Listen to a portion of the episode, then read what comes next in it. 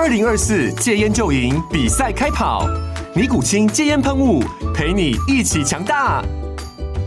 戒烟不容易，单靠意志力戒烟的人，时常无法克服戒断症状而失败。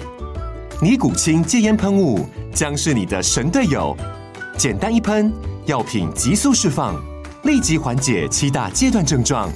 不限场合提高戒烟成功率。除了尼古清神队友，你还可以寻求专业医疗人员协助，一起迈向戒烟成功之路。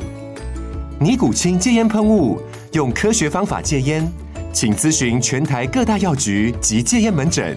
本广告由尼古清戒烟喷雾、卫部药书字第零二七八三五号提供。嘉安嘉护股份有限公司，台北市中山区民生东路三段二号十楼，北市卫药广字第一一三零三零一九零号。尼古清戒烟喷雾，相伴每个新开始。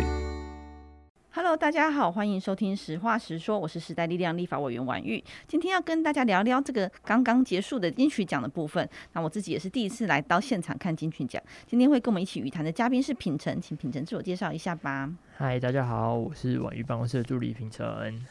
对啊，因为刚才提到说，其实上周刚颁完这个金曲奖啊，那原本这个金曲奖是预定在六月二十六号来举行的，但是却因为疫情的延后，到八月二十一才开始举办，然后是选在北流。那我自己过去其实呃，因为我住在内湖，其实蛮有机会经过南港到汐止，因为我婆婆住在汐止，所以其实经过北流还蛮常经过的。然后就觉得说，哇，这栋建筑物其实非常的亮眼，然后也非常的新颖，然后也非常好奇说在里面的感觉到底是如何。所以当我收到这个文化部的邀请来参加金曲奖的颁奖典礼的时候，就非常的快速的就答应了，也很想知道里面的内装到底是如何。那确实到了现场的时候，那个开场啊，整个音效都非常的棒。那我也是第一次坐在台下看这些颁奖人、这些得奖者或是入围者在这边如坐针毡般在那边紧张的情况。那自己觉得说，哎，有一些很有趣的地方，比如说现场的音效真的是非常震撼。因为我自己其实是没有特别去听过这种音效比较好的演唱会，我其实没有，我只听过这种户外的演唱会，所以对我来说是一个很新的体验，就是在摇滚区听音乐会的感觉。其实非常的棒。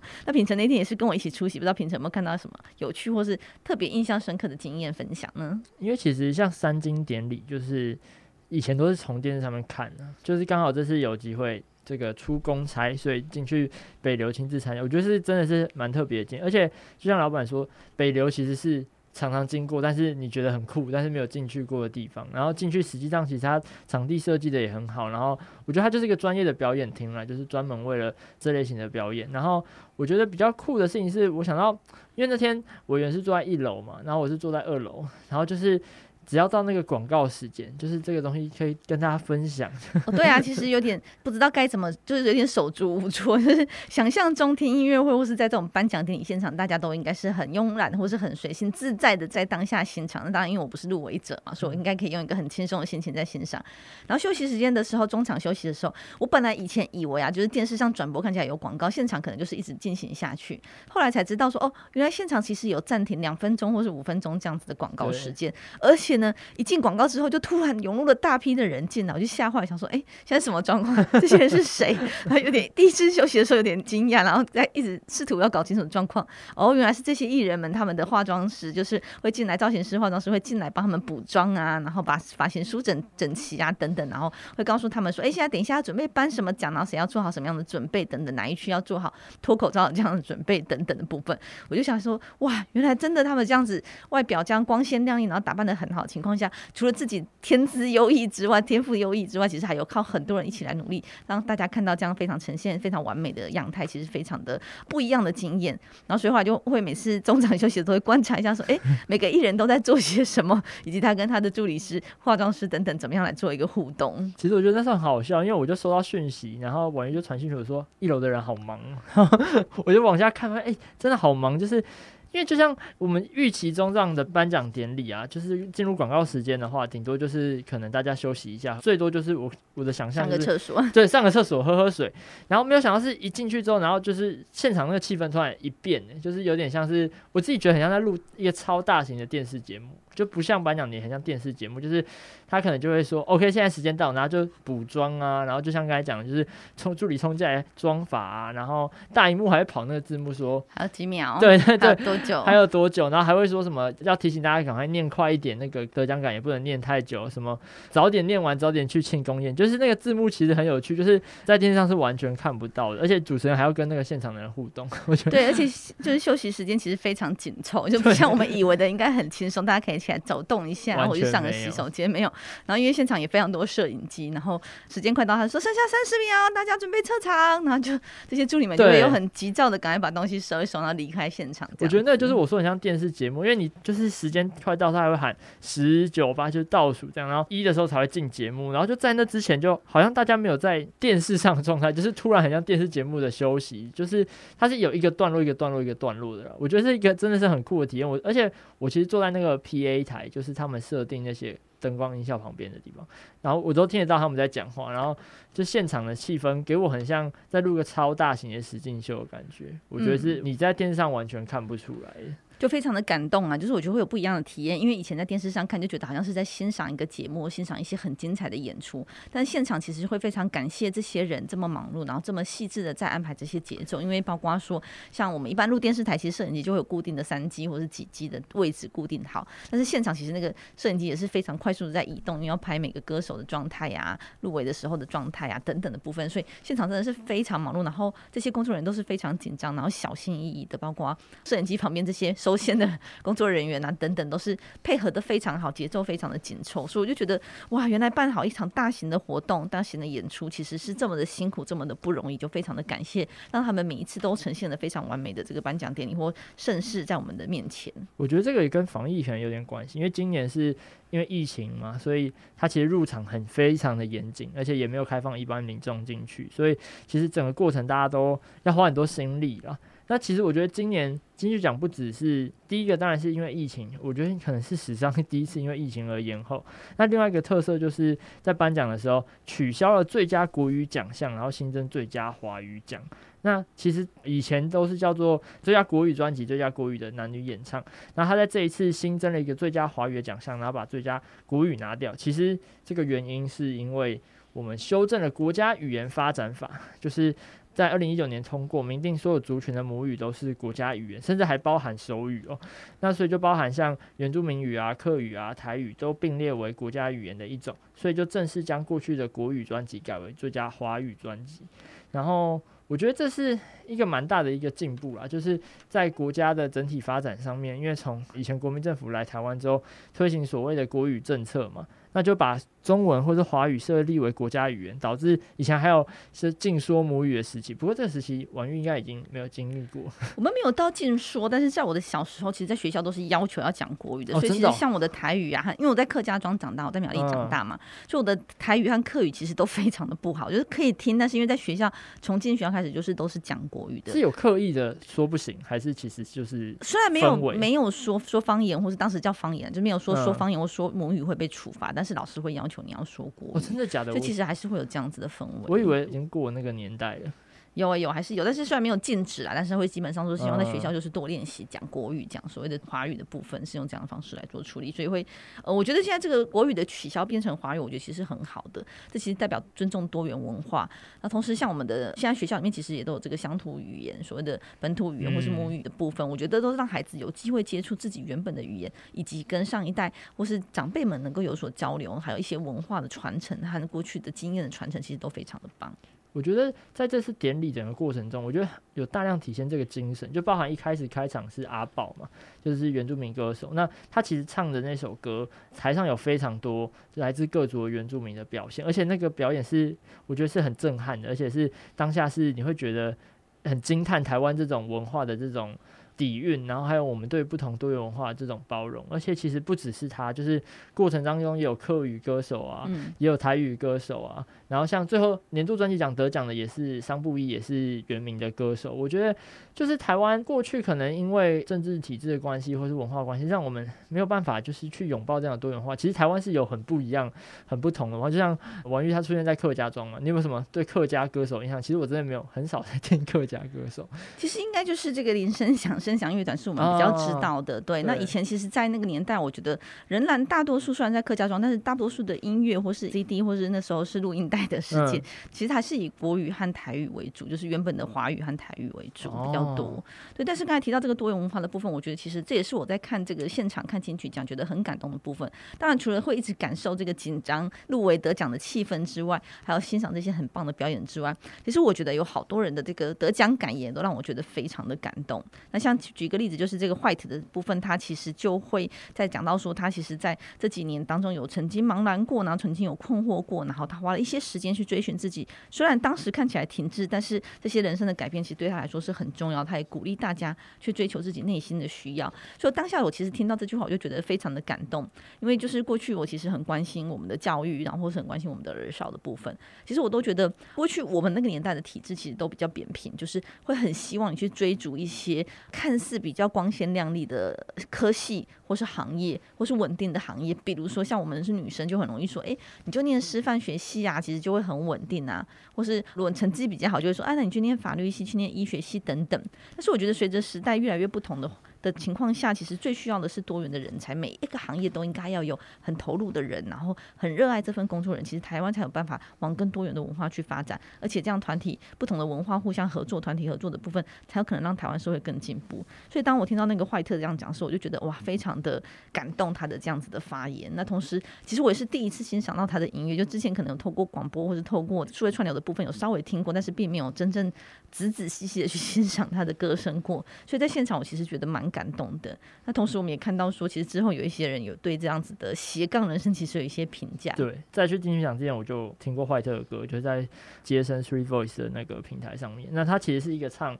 有点像类似 Jazz 吧，就是是那种比较很有灵魂的，然后声音是很透彻的那种，而且他唱很多英文歌。然后其实他有个特点，就是因为我跟我朋友都很喜欢他，但是他从来不露脸，他都是就你进去讲当天，他也是戴着墨镜跟对跟帽子。然后其实是因为他自己是一个，他之前在念医学系，然后他也在医院实习，然后所以他自己不想要让别人知道他的身份，所以他才这么做。他现在已经也考过国考，就是有这个准。医师的身份，然后其实觉得真的很酷，就是我觉得就像王王玉刚才讲，就是在这个过程中，我们以前可能会被限制说，说你只能做一件事情，你不能有不同的兴趣，然后你要把重心放在同一件事情上面。其实我觉得在金曲奖后，一个很多人在讨论的就是曾经参选台北市长的一个网红教授，而且他是其实这个我大学系上的教授，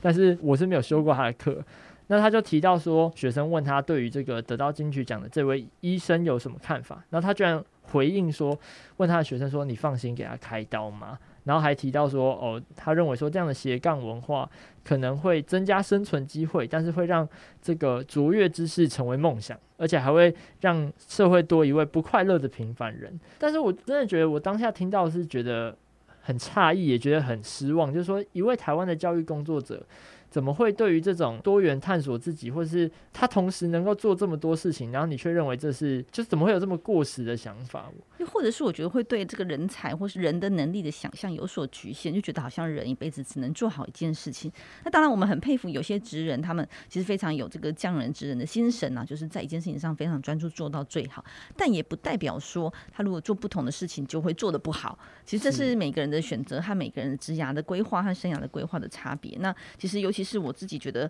很凸显出来，就是说在奥运的情况下，其实我们看到有很多国外的奥运选手，他们其实同时本来就有他们自己的正式的职业，然后也发展得很好。之外，他们的兴趣是某种专项的运动，然后也发展得很好，所以有机会去参加奥运。所以像这样，我觉得其实都是在这个现代这个社会上，也相对比过去普遍的情况。那我自己也非常鼓励，就是说职涯跟兴趣其实是可以分开来的。又或者是说，在这个过程当中，如果感受到迷惘或感受到困惑，愿意去寻找自己，我觉得很好。因为像我常常听到国外就会有所谓的这个 gap year，就是会花一年的时间去探索自己，然后去寻找自己未来要以什么为志向。那相较之下，过去我们的教育或是我个人这个年代的教育，就是非常相对单一的路线，就是国中、高中，然后就要考个好的大学，然后好大学之后就是好的研究所，然后找一份稳定的工作。我觉得现在社会其实有越来越多的可能啊，越来越多发展的空间，所以其实很鼓励大家会能够去探索自己。其实我觉得像婉諭刚才提到说，像怀特他有提到他从小到大都是被有一个道路被他可能是家长啊，或者说身边的大人画好，所以他就是。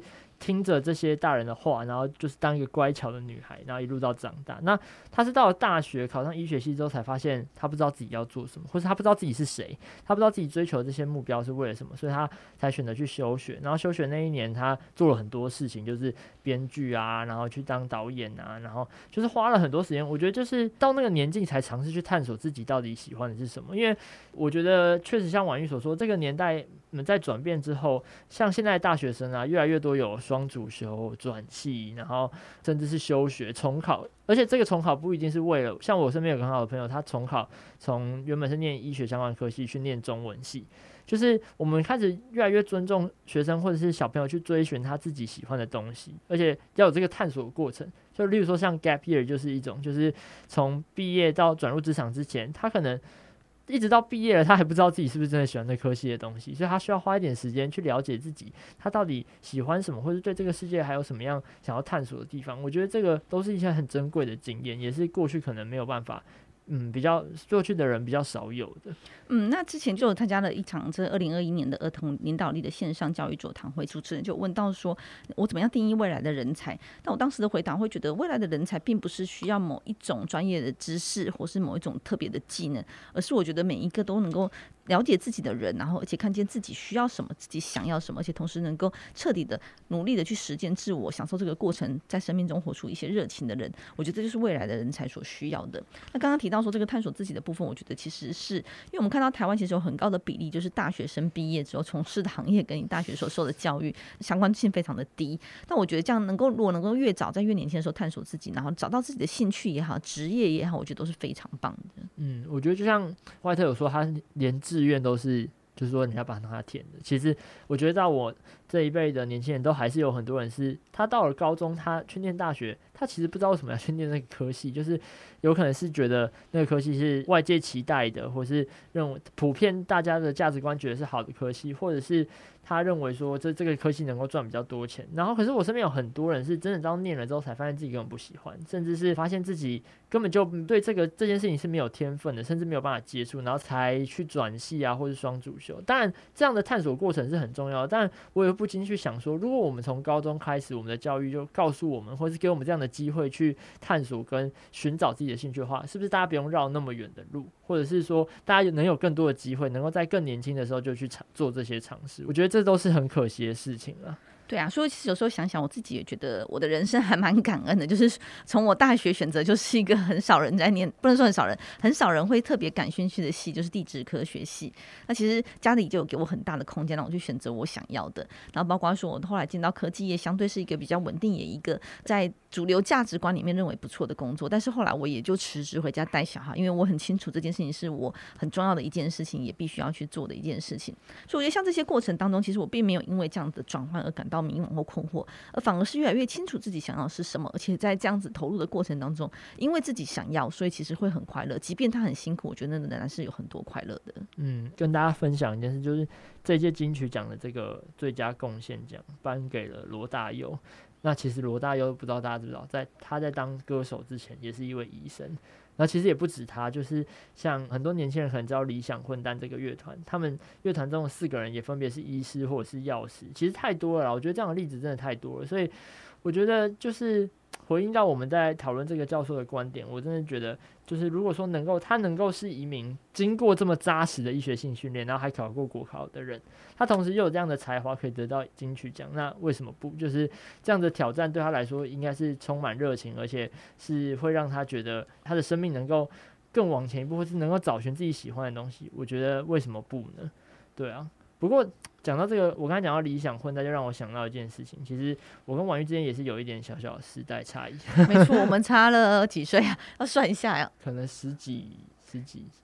十几吗？平成几岁？我二十四。二十四岁，我们有差了十几，将近快二十岁，也是一段不小的世代差异。没错，所以那时候在金曲奖现场就有稍微闲聊了一下，就发现说哇，其实大部分的歌手我虽然有听过名字，但是比如说他对应到的歌曲，或是对应到他的风格，我可能都不见得这么熟悉。又或者是因为我现在很多时候都是在数位串流平台上听，所以我其实没有特别注意到他本人长什么样子。嗯、其实我我很认同的，因为。就是现在都大家都用各种串流平台去听，其实你不会知道说那个人的脸长什么样子。对，那加上因为我们家没有电视啊，就很少看电视，所以我真的不知道他们长什么样子。不过我那天想到一个很好笑，就是那天颁奖人，我记得是罗时峰吧，他上台的时候，然后婉瑜就说：“哎、欸，终于有我认识的，我知道他的人上台。”没错，因为之前的人，之前几位颁奖者，我当然都听过，但是我并没有办法是这种一看到他就知道说哦，他原他是谁谁谁的这样的情况。那直到这个罗时峰和这个孙淑媚上台的时候，我就发现说哇，这两位我一看就认识，因为都是从小听到大的歌手。而且罗时峰其实我知道罗时峰还不是因为他的歌，因为他后来有去做 YouTube 的频道，对，不务正业，对对。然后我才知道罗时丰这个人，就是我甚至不是从他的音乐才知道，而且。其实所以你本来不认识罗时丰唱歌的时候我，我有听过，但我真的不知道他的歌有什么，他有什么很有名的歌。哦，歌我是想不起来，因为我真的对歌很不熟悉。但是我们只是看他唱歌出来的，没错。我知道他是我，他是绰号叫大牛。是的，没错。对，但是他真的就是有点不错这个年。而且罗时丰是苗栗人啊，就是同乡，算同乡。对对对，他是三义人，所以略略知道。然后他有一个很漂亮的老婆，他之前得过台语相关的这个金曲奖。台语最佳男演唱人奖，对，其实他真的是前辈。其实我真的不知道，而且那个婉玉刚才讲另外一个名字，就孙淑媚。我真的也完全没有听过。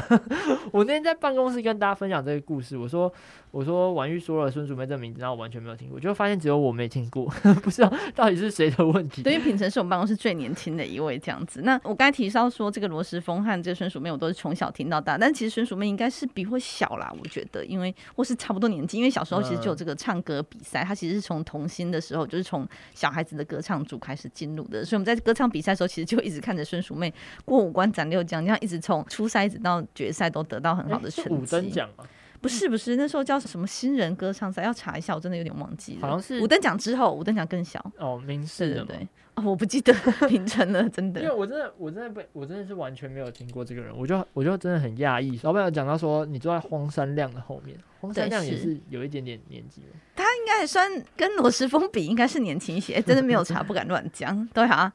真的是有一个小小的世代差异，但我觉得这是金曲奖。就是这，这就是一个世代传承吧。就是说，在台湾的音乐界有越来越多不同性的力量。我觉得这很重要。如果永远都是罗时丰、孙淑媚或者是罗大佑在得奖，我觉得就代表说这个文化它没有在前进，没有在改变，而且它失去活力。我觉得像这一届到最后，我觉得最有感触的是，我自己觉得最有感触的一个奖是蛋堡得到那个最佳华语男歌手奖。那他其实是一个饶舌歌手，然后。我觉得过去饶舌被大家觉得是一种次文化嘛，就是是它不是一种主流的音乐文化，然后大家会把饶舌视为是，例如说可能是比较街头混混啊，或者怎么样，会对它有个刻板印象。但是其实饶舌文化在国际上也已经慢慢成为一个跟流行文化结合很强，就是一个很强势的一个文化类别，而且它也是音乐的类型的一种。然后我觉得台湾的饶舌从过去走到现在，因为我自己也有在听一些饶舌歌手，然后最后他终于走向这个大的舞台，然后得奖。就是后来蛋宝写了一篇文，就是在说他这几年过来的过程。我觉得那是一个很感动的一件事情，也让我觉得说台湾真的逐渐在容纳不一样的文化，跟产生不一样的对音乐的这个包容性更大。那其实我想到这一次，就是很多人有一些，也不能说很多人，就是有些人会在网络上面评论说。诶、这些人是谁啊？我都不认识啊！什么没落了，听都没有听过，还有人要看吗？我觉得这个心态其实蛮可惜的。对啊，我觉得其实很可惜，因为像我们这个年代的家长，就刚好是下一个世代，其实大家都小孩进入了青春期，其实他们听的音乐跟我们会不同。那其实，在金曲奖那天的我的脸书上就也出现了这个我们这一代的妈妈们的对话，就说：“诶、小孩说啊。”蛋宝得奖了，好棒哦！妈妈就说：“哎、欸，他是谁呀、啊？”然后，但是小孩也很愿意跟家长分享说他的歌曲是什么形态，然后他是谁等等。就像刚才提到的，就是因为这是他们这个年代的文化。那但是呢，当我们讲到这个黄韵玲的时候，小孩就会说：“哎、欸，他是谁呀、啊？”诶、欸，黄韵玲我还是有听过的。对，友善以前是友善的狗，现在其实后来换唱片公司之类的。对，对，所以其实像我们就觉得说，我自己觉得说这是蛮好的交流。就是当很多人说：“哎、欸，不知道跟小孩聊什么的时候，我觉得其实透过这样子的歌唱颁奖典礼啊等等，其实都能够好好的跟孩子聊，分享你这代音乐给孩子，有时候孩子分享他们这一代音乐给我们，我觉得都是非常好的交流。那更别说像我的爸爸妈妈跟我的小孩在对话的时候，那个 对话差异是更大。但我觉得我非常开心也乐见他们愿意这样一起去聊聊他们欣赏的歌手和他们当年的那个文化。嗯，我我相信音乐它绝对不会是分年级或者是没有好坏，就是大家来自于不同的年龄层，然后有来自不同的喜好。然后我觉得随着时间改变，当然旧的歌手会成为经典，那那新的歌手会不断的去挑战这些经典。我觉得这是这才是音乐它重要的过程嘛。如果说永远我们都听以前的歌，或是没有听过歌，你会批评。有些年轻人会说啊，你们那些老人的音乐，其实我觉得这样的心态都不是很好。我觉得比较好的状况就是我们互相交流自己喜欢的音乐。那如果说如果能够互相欣赏，那当然很好。但如果不的话，我觉得也彼此去理解到底音乐它是如何去改变一个人，或者说参与在一个人的人生当中。就像刚才讲到说，比如说阿公阿嬷跟小朋友，就是这种音乐的碰撞跟交流，我觉得我相信也是很有趣的，而且说不定还能找到一些交集，因为音乐总是会循环再循环嘛。像现在又有一些新的台语乐团，我以前也可能不会听台语歌，但是这些台语的。乐团他们用新的方法去演绎一些旧的歌，然后我就还会跟我爸妈分享说，就是诶、有这样新的一个演绎方式，我觉得就是一种促成交流一个方式啊。对啊，其实有很多这个新生代的歌手在诠释一些旧的歌曲的时候，嗯、其实发现说，哎，小孩听的版本跟我们的不一样，其实也是非 常有趣。因为包括说前阵子因为疫情的关系，所以孩子们他们开始在听这个《明天会更好》哦，那其实跟我们小时候听的那个版本是完全不同。那我觉得哇，不同的诠释风格其实也蛮好的。嗯，对啊，所以刚才提到说，就算我们没有办法欣赏或是没有办法喜欢这样子不同的文化或是不同的音乐类型，但是我觉得这就是台湾多元文化的可见性，就是非常好。就是说，透过这样的方式来表达，至少我我们可以互相理解。互相尊重，那我觉得这是一个非常 需要继续来倡议的态度。就是当我们不了解的时候，我们试着去了解；当我们没有办法接受或是没有办法欣赏的时候，至少我们愿意尊重。然后大家听听不同的想法，我觉得这是很棒的。嗯，我觉得就是。很难得有这个机会进入到金曲奖啊，就是真的是一个很棒的经验。但是看完现场之后，我下次还会想要再去。会，我觉得下次，因为哦，因为我这次没有待完全场啊，就是因为我都现在都还是属于灰姑娘状态，就是到 睡睡觉时间我就要赶回家陪小孩。妈妈的，所以说大家都是九点前就会飞奔到家，这样，所以其实就很可惜，只欣赏了一半，其他一半是在家里的线上收看的。嗯、那我觉得如果有机会的话，当然会希望在现场听到更多更好的歌曲，因为听现场的感受真的是非常的震撼。而且是非常的感动的。嗯，我觉得也是去支持这些音乐人，也支持我们的音乐文化了。而在这个疫情期间，他们也是很需要支持，因为很多演唱会都被取消了，我觉得好惨哦。哦，对呀，啊，就是这个疫情期间其实受到很大影响，所以希望大家多多支持艺文产业，然后相关的在串流上其实也愿意付一些费用，然后支持他们收听一些好音乐，我觉得这是非常必要的。嗯，好，那今天就跟大家聊到这边喽，谢谢大家的收听。如果有什么跟金曲奖相关的分享，也欢迎继续留言给我们，让我们知道。谢谢，拜拜，拜拜。